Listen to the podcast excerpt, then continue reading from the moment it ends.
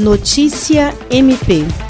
Na manhã da última segunda-feira, o promotor de justiça Júlio César de Medeiros, do Ministério Público do Estado do Acre, realizou uma visita ao Educandário Santa Margarida, instituição fundada em 1942 e que acolhe crianças vítimas de abandono, maus tratos, prostituição infantil e outros tipos de violência em Rio Branco. Atualmente, estão abrigadas no local 26 crianças com a idade até 12 anos. A instituição é mantida com o repasse de uma subvenção social pelo governo do Estado Estado, além de doações de pessoas físicas e jurídicas, e conta com o trabalho de cerca de 24 profissionais de diversas áreas. O promotor Júlio César comentou a situação dos abrigados e destacou o trabalho do MPAC em busca da adoção das crianças e proporcionar com brevidade à criança um novo ambiente familiar. Na oportunidade, também houve uma visita à Casa de Acolhimento La Esther, a qual se destina primordialmente a acolher infantes vítimas de abuso sexual infantil. Além de conhecer a estrutura física e de recursos humanos,